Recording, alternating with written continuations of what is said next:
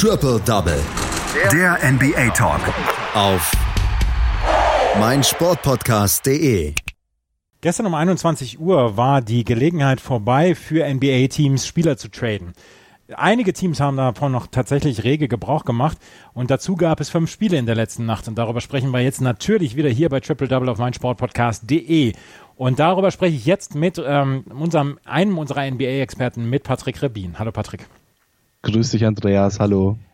Erstmal lass uns über die Trade Deadline sprechen, weil die war gestern tatsächlich relativ interessant noch. Es gab einige interessante Trades, unter anderem haben die Golden State Warriors D'Angelo Russell nach Minnesota ähm, verschifft. Die ähm, Andre Iguodala ist wieder quasi zurück und Marcus Morris geht zu den Clippers. Was war das Interessanteste gestern?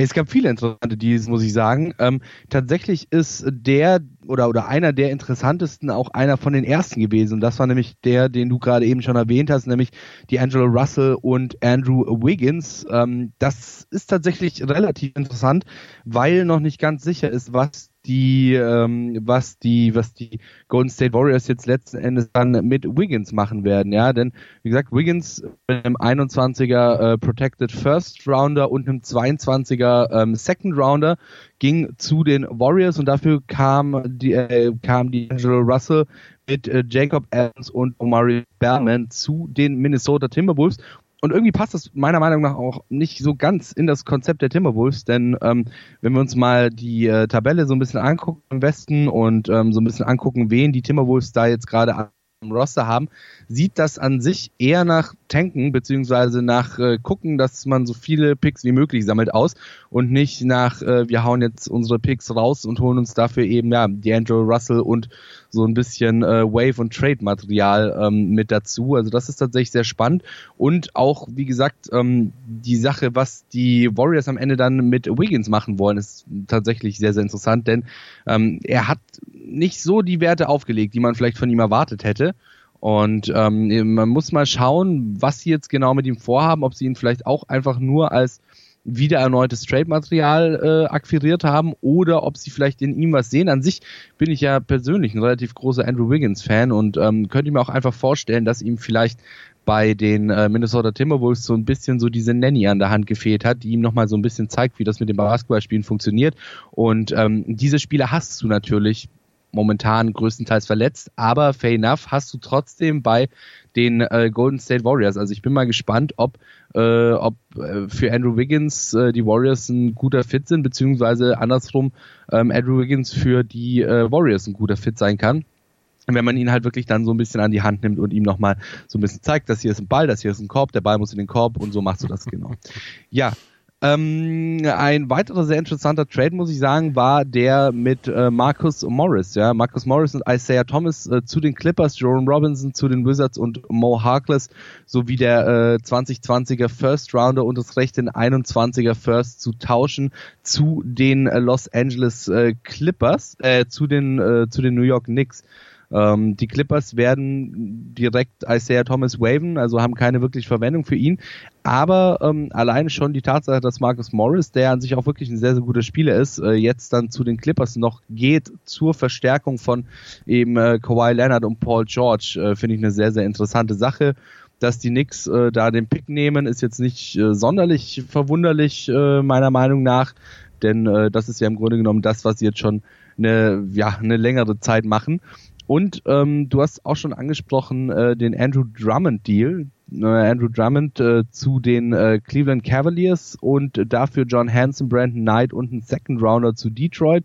Muss man auch nicht so ganz verstehen, weil, ähm, ja, ich weiß nicht, also ich sehe momentan ehrlich gesagt nicht ganz, was dieser Deal den äh, Detroit Pistons gebracht haben soll, zumal sie ja zumindest noch so ein bisschen im Playoff-Rennen drin sind, sind jetzt ähm, dreieinhalb Spiele hinter den äh, Orlando Magic, die momentan im Osten auf Platz 8 sind. Und ähm, dann Drummond wegzugeben, ja, ist eine Sache für sich. Ähm, ich meine, sie wollten ja schon länger loswerden, aber ob jetzt John Hanson, Brandon Knight und ein äh, Second Rounder wirklich das sind, was sie auch für ihn hätten bekommen können, ist halt die Frage. Ähm, also in meinen Augen hat den Deal Cleveland gewonnen, wobei mir auch nicht ganz sicher oder wobei, wobei mir auch nicht ganz klar ist, was die Cleveland Cavaliers eigentlich mit äh, Andrew Drummond wollen, weil äh, ja, es ist ja sie, sie werden nichts mit Labs zu tun haben, ähm, sollten lieber mal schauen, dass sie sich ein paar Picks ansammeln, um äh, das Team wieder so ein bisschen auf Vordermann zu bringen. Ähm, ja, mein Gott, äh, muss man muss man schauen, was sie dann mit ihm machen, ob sie ihn vielleicht dann doch auch hauptsächlich als als Trade-Material hernehmen ähm, oder nicht, weil ich meine an sich ist er ja kein schlechter Spieler, also man kann schon viel auch mit ihm machen. Ähm, und dann stellt sich natürlich dann auch noch so ein bisschen die Frage, wie es äh, zum Beispiel mit Kevin Love weitergeht. Bei den, äh, bei den Cleveland Cavaliers ist da ja sehr, sehr, sehr unzufrieden. Äh, momentan hat mich auch so ein bisschen gewundert, dass äh, Kevin Love jetzt auch über die Trade Deadline noch weiter bei den äh, Cleveland Cavaliers ist. Ich war mir echt relativ sicher, dass sie ihn noch verschiffen werden. Und ich meine, ähm, Kevin Love, Power Forward und Center, Andre Drummond, äh, Center. Also ähm, ist auf jeden Fall spannend zu sehen, was äh, die Cleveland Cavaliers sich da jetzt geholt haben. Und ähm, der letzte, sehr, sehr interessant, ähm, den hast du auch schon erwähnt, der ist äh, mit den Miami Heat, den äh, Memphis Grizzlies und später kam dann tatsächlich auch noch äh, dazu, dass die Minnesota Timberwolves nochmal mit dabei sind. Ähm, das äh, ist nämlich Justice Winslow, äh, James Johnson und Dion Waiters für Jay Crowder, Solomon Hill und Andre Iguodala, theoretisch, so hieß es zuerst. Und ähm, nachdem die Minnesota Timberwolves mit reingegrätscht sind, äh, haben die Minnesota Timberwolves in dem Zuge George Deng für James Johnson getauscht. Genau. Das, denke ich mal, waren jetzt die interessantesten Trades des Tages oder der Trade Deadline besser gesagt. Du hast davon gesprochen, dass Isaiah Thomas gewaved wird. Äh, gibt, es schon, gibt es schon Teams, die ihn haben wollen? Weil Isaiah Thomas galt vor zwei Jahren als der heißeste Scheiß der Liga und im Moment scheint er so ein bisschen vergessen, in Vergessenheit geraten zu sein. Ja, bei Isaiah Thomas hast du halt äh, zwei Hauptprobleme und diese zwei Hauptprobleme sind auch tatsächlich für ihn sehr, sehr schwierig, sage ich mal. Zum einen mal ist er einfach sehr, sehr klein. Heißt, ähm, du musst wirklich gucken, dass du äh, deinen Basketball so ein bisschen auch auf Isaiah Thomas zuschneidest, weil ähm, ja, seine Größe ist halt leider viel Problematik, die da bei mitschwingt bei Isaiah Thomas. Er ist kein schlechter, auch auf, also trotz seiner Größe, seiner geringen nicht. Ähm, aber trotzdem musst du da halt eben gucken, wie du quasi dein Spiel auf ihn so ein bisschen anschneidest. Wäre an sich kein Problem, weil wie gesagt, ähm, vor zwei Jahren, du hast es gerade eben schon erwähnt, war Isaiah Thomas so ein bisschen der heißeste Scheiß, aber da war er halt eben auch noch gesund. So. Und ähm, das ist nämlich das zweite und auch tatsächlich das größere Problem, weil du wirst nicht als Team ähm, dein Spiel auf einen Spieler anschneiden, äh, von dem du nicht weißt, ob er die Saison überhaupt durchhalten kann. Weißt du? Das wäre, ähm, ja, wie gesagt, das wäre ein bisschen sinnlos, wenn du dein Spiel ähm, veränderst, so dass Isaiah Thomas eben einen ordentlichen Fit hat in deinem Team, in deinem Spiel und äh, am Ende verletzt er sich, beziehungsweise seine Rückenverletzung zum Beispiel äh, bricht wieder auf und ähm, dann hast du quasi dein Spiel für einen Spieler umgeändert, der am Ende nicht weiterhin mit dabei sein kann. Und ähm, das ist, denke ich mal, so ein bisschen das größte Problem für Isaiah Thomas, beziehungsweise für die Teams, die gegebenenfalls Interesse daran hätten, Isaiah Thomas dann vom Waiver Wire sozusagen zu verpflichten. Gibt es ein Team, was nicht getradet hat, was dich überrascht hat? Ja, wie gesagt, also ähm, Kevin Love hat mich überrascht, dass äh, er weiterhin bei den Cleveland Cavaliers spielt. Ähm, bei den Boston Celtics, wir haben gestern ja schon mal drüber geredet, haben zumindest viele Leute erwartet, dass sie nochmal aktiv werden zur Trade Deadline hin, gerade was eben die äh, großen Positionen anbelangt, äh, die Center-Position, äh, ist jetzt auch nicht passiert, ähm, finde ich persönlich aber auch nicht schlimm, weil ich denke mal, dass du bei den Boston Celtics, wie wir auch gestern ja schon ähm, erörtert hatten, äh, mit dem, was du eben an großen Spielern da hast, du hast Daniel Theiss, du hast Enes Kanter, dann hast du auch noch äh, Vincent Poirier, ähm, mit dabei. Also du bist eigentlich ganz gut aufgestellt auf der großen Position und ich meine für die Punkte sorgen dann eben die anderen. Also das ist jetzt äh, nicht so das Problem, wenn du eben einen ja, jungen Spieler wie Jason Tatum oder Jalen Brown mit auf dem Platz, äh, auf dem auf dem Court stehen hast. So, ähm, was mich äh, tatsächlich noch so ein bisschen gewundert hat, war ähm, dass die Atlanta Hawks sehr, sehr wenig aktiv waren. Da hatte ich tatsächlich gedacht, dass sie vielleicht nochmal äh, ein paar Picks rausholen. Hatten jetzt, glaube ich, nur einen einzigen, äh, einen einzigen Trade äh, mit den Houston Rockets um äh, Scar Labissière und ein bisschen Kohle. Und ähm, genau, also da hätte ich ein bisschen was erwartet. Und tatsächlich, wo ich auch noch sehr, sehr viel erwartet hätte, wären die Oklahoma City Thunder gewesen, weil bei denen ja immer noch so ein bisschen die Frage war, mit welcher Zielstellung sie jetzt letzten Endes in dieser Saison sind, beziehungsweise äh, am Anfang in die Saison gegangen sind, jetzt momentan in der Saison sind.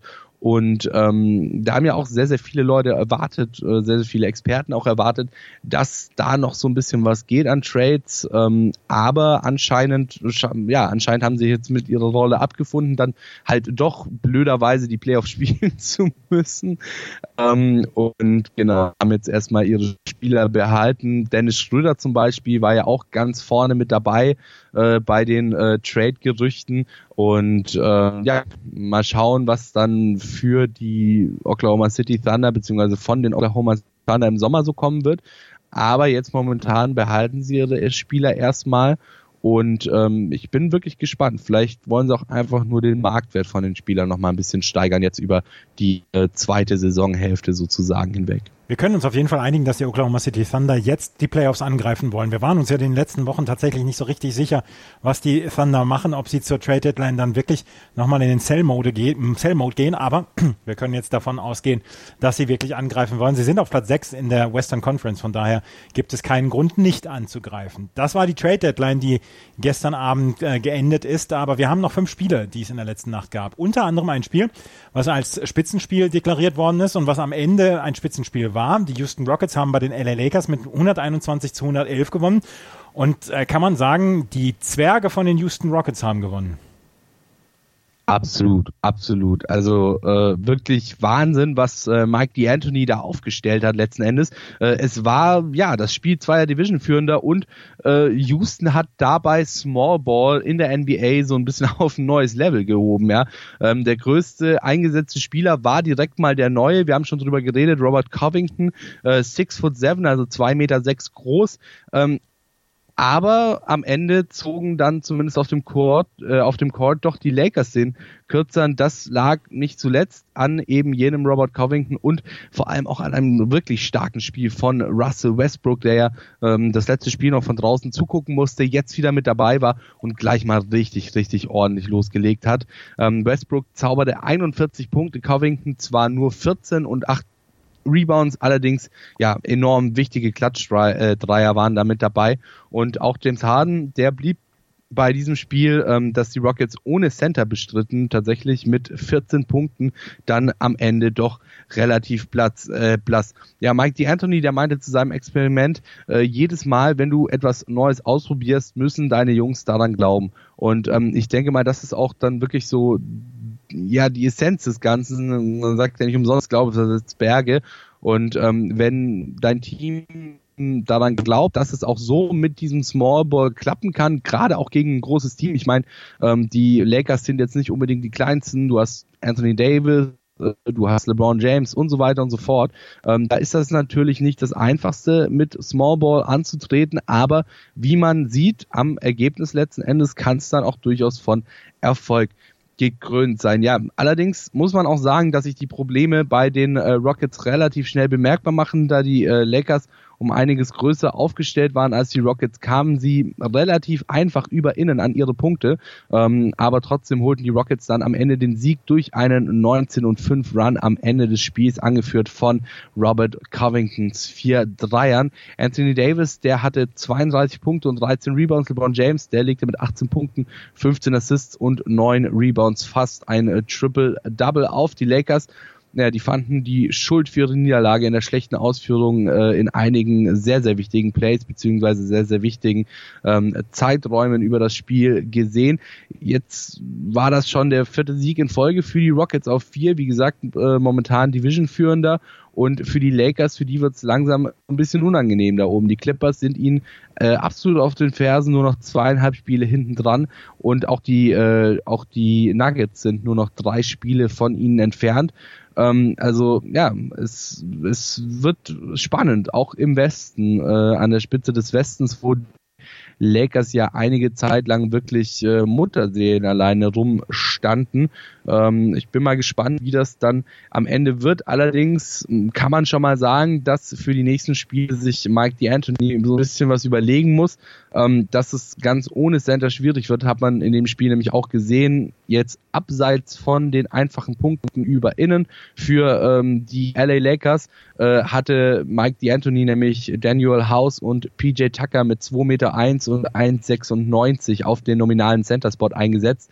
Ähm, die kamen dann durch die fehlende Größe natürlich, aber auch relativ schnell in Foul-Probleme und immerhin haben die Rockets ja mit Isaiah Hartenstein und äh, Tyson Chandler, zwei Big Men, die eine ordentliche Größe aufweisen können auf dem Roster. Also ich bin mal gespannt, wie äh, Mike D'Antoni das dann in Zukunft machen wird, ob er jetzt wirklich sagt, äh, wir gehen auf den Small Ball oder ob er dann eben gerade äh, Isaiah Hartenstein oder Tyson Chandler in Zukunft einsetzt. Die Houston Rockets gewinnen das Spiel. Ich habe zwischendurch äh, Tweets von Bill Simmons gelesen, dem Chef von, vom Ringer Podcast Imperium.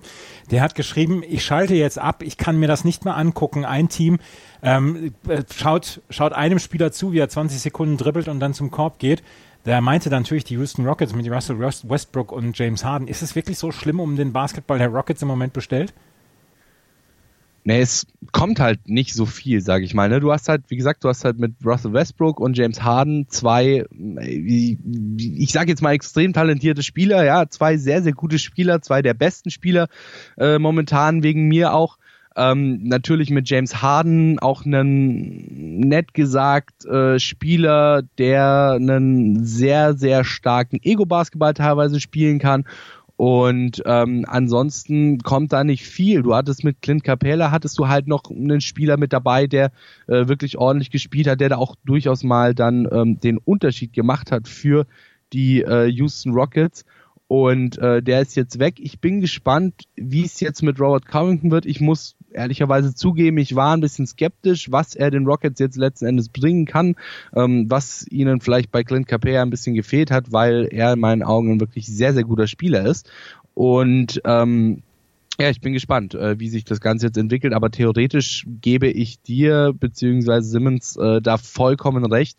Ähm, es ist ja schwierig, schwierig anzugucken bei den äh, Rockets, dadurch, dass du halt eben gerade mit äh, Russell Westbrook und James Harden zwar zwei sehr, sehr gute Spieler hast, dafür aber halt auch eben zwei Spieler, die dem Ego-Ball manchmal so ein bisschen verfallen. Manchmal ist gut gesagt. Die Houston Rockets gewinnen bei den Los Angeles Lakers mit 121 zu 111. Ein Spiel wollen wir uns noch ein bisschen genauer angucken. Das war so ein bisschen das Verfolgerduell um die Playoff-Plätze in der Western Conference. Das der Portland Trailblazers zu Hause gegen die San Antonio Spurs. Und die Portland Trailblazers konnten ja so ein bisschen Platz zwischen sich und die Spurs schaffen. 125 zu 117. Die Portland Trailblazers haben im Moment ein bisschen das Problem, dass die Memphis Grizzlies so toll gespielt haben im Januar, aber sie sorgen wenigstens selber dafür, dass sie ihre Verfolger auf Distanz halten. Ein guter Sieg für die Trailblazers. Absolut, absolut, absolut. Und äh, so ein bisschen Playoff äh, ist äh, tatsächlich so ein bisschen untertrieben, finde ich. Es war im Grunde genommen der pure Playoff-Kampf zwischen den äh, Trailblazers und den Spurs. Ja, es, es war nicht nur das äh, Duell der Teams, das die Blazers am Ende gewonnen haben, sondern auch das äh, Duell der Spieler, das an die Trailblazers ging. Äh, Damian Lillard 26 Punkte, 10 Assists. Auf der anderen Seite äh, einer der besseren Spieler, Hassan Whiteside 17 Punkte, aber immerhin 23 Rebounds. Das kann sich definitiv sehen lassen. Und ähm, für die Playoffs könnte dieses Spiel gerade enorme Wichtigkeit besitzen. Zwei von drei Spielen in dieser Saison gingen an die Blazers. Daher haben sie, wenn es dann am Ende spitz auf Knopf kommt, den Tiebreaker gegen die San Antonio Spurs. Noch ist es für beide Teams nicht zu spät. Ja, Portland steht zweieinhalb Spiele hinter Memphis, äh, San Antonio vier. Also es ist beides noch möglich. Du hast gesagt, natürlich die Memphis Grizzlies jetzt ähm, durch ihren äh, durch durch ihre äh, vergangenen sehr sehr starken Wochen ähm, da ein bisschen äh, in den Vordergrund gerückt bei den beiden Teams. Aber wie gesagt, gerade die zweieinhalb Spiele von den äh, Trailblazers sind natürlich äh, ja absolut einholbar und auch die vier von den San Antonio Spurs. Allerdings muss man dann eben, wie gesagt, bedenken, dass die Portland Trailblazers jetzt nach diesem Spiel ähm, äh, Tiebreaker gegen die Memphis Grizzlies. Damian Lillard, der hat nach dem Spiel ähm, gesagt, dass ja, dass er denkt, dass sie mittlerweile über diesen Punkt des, ja, es ist einfach nur ein, ein weiteres Spiel hinweg sind, dass ähm, jedes Spiel wichtig ist, aber Spiele wie dieses Spiel ähm, jetzt eben gegen die San Antonio Spurs noch weitaus wichtiger sind, denn das sind die Spiele, wo sie äh, gegen Teams antreten müssen, die genauso wie sie um einen Playoff-Platz kämpfen und ähm, genau das ist der Spirit, den beide Teams jetzt eigentlich an den Tag legen sollten, wenn sie dann mit den äh, Playoffs was zu tun haben wollen. Denn ähm, ja, wie Damien Lillard schon gesagt hat, das ist zwar im Grunde genommen ist das auch wieder nur ein Regular Season Spiel, aber halt eben ein sehr, sehr wichtiges Regular Season Spiel, wo es dann eben auch um die Playoffs geht und für die Blazers jetzt dann eben den äh, Tiebreaker da gebracht hat. Ähm, doch neben Lillard, da gab es noch weitere Lichtblicke bei den äh, Trailblazers, zum Beispiel Gary Trent Jr., der mit seinen späten 18 Punkten einen enorm wichtigen Impuls von der Bank insgesamt vier Dreier, verwandelte Trent im vierten Viertel und sorgte damit äh, für den Umschwung bei den äh, Portland Trailblazers. Als Rookie war er noch quasi abgeschrieben, liefert Trent jetzt äh, momentan konstante Leistungen, gerade was seine Dreier angeht ab bei den Spurs. Da zeigte Trey Lyles eine ordentliche Performance, Season High 23 Punkte, 10 Rebounds. DeMar Rosen hatte 21 Punkte und LaMarcus Aldridge gab 20 Punkte auf dem Court zum Besten.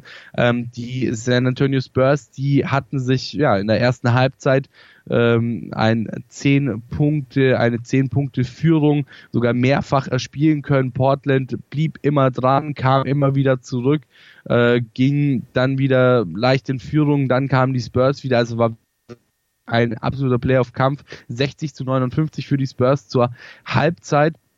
Und ja, dann kam Damian Lillard, so hat das tatsächlich auch Coach äh, Pop gesehen. Ähm, der machte vor allem äh, den Damian Lillard für den Aufschwung der Blazers verantwortlich. Er sagte nach dem Spiel, es war ein gutes Spiel, bis Damian es durch äh, seinen Basketball aufgebrochen hat. Äh, er ging durch die Double Coverage, spielte gute Pick and Rolls und brachte die Bälle an seine Mitspieler. Also wirklich hier ähm, ein riesiger, riesiger Verdienst von Damian Lillard für dieses Spiel. Ja, am Ende war es dann auch so ein bisschen, so ein bisschen das Glück des Tüchtigen bei den äh, Portland Trailblazers. Ein Layup von Caleb Swanigan zum Beispiel brachte den äh, Spurs dann die erste Führung seit dem ersten Viertel bei 3 und 16 im dritten. Also, äh, wie gesagt, die, äh, die die Trailblazers sind immer dran geblieben und äh, haben nicht locker gelassen. Und das hat sich am Ende dann ausgezahlt äh, gegen die Spurs, weswegen sie jetzt eben, wie gesagt, den Tiebreaker haben, der dann gegen Ende, gegen Playoffs wirklich, wirklich noch wichtig werden könnte. Die Spiele der NBA waren die ähm, fünf an der Zahl. Zwei haben wir jetzt äh, genauer besprochen. Die restlichen drei im Schnelldurchgang. Die New York Knicks gegen, gegen die Orlando Magic mit 105 zu 103 dank Julius Randles 22 Punkten. Nikola Vucevic zwar für Orlando mit 25 Punkten, aber das reichte am Ende nicht. Die New Orleans Pelicans gewinnen bei den Chicago Bulls mit 125 zu 119. Zion Williamson mit 21 Punkten war der eifrigste Punktesammler auf Seiten der Pelicans. Und im, ja, sage ich mal, mal Spitzenspiel der Eastern Conference haben die Milwaukee Bucks den Philadelphia 76ers eingeschenkt. 112 zu 101. Und Giannis Antetokounmpo hat es geschafft, 36, 36 Punkte und 20 Rebounds aufzulegen. Dazu noch sechs Assists. Er hat in den letzten fünf Spielen jeweils 36, 10 und 5 gemacht und ähm, ja, ist in gleicher ähm, ist in der gleichen Liga jetzt im Moment wie Will Chamberlain angekommen. Also ähm, Giannis Antetokounmpo im Moment in richtig guter Form. Fünf Spiele, die Trade Deadline. Es gab viel zu besprechen hier in der neuen Ausgabe von Triple Double auf meinsportpodcast.de. Das war Patrick Rebin mit seinen Einschätzungen zu dieser letzten Nacht. Danke, Patrick. Sehr gerne. Die komplette Welt des Sports. Wann und wo du willst. B. Beben. Der wöchentliche Podcast zu Borussia Dortmund mit Julius Eid und Christoph Albers. Voller echter Liebe auf meinsportpodcast.de.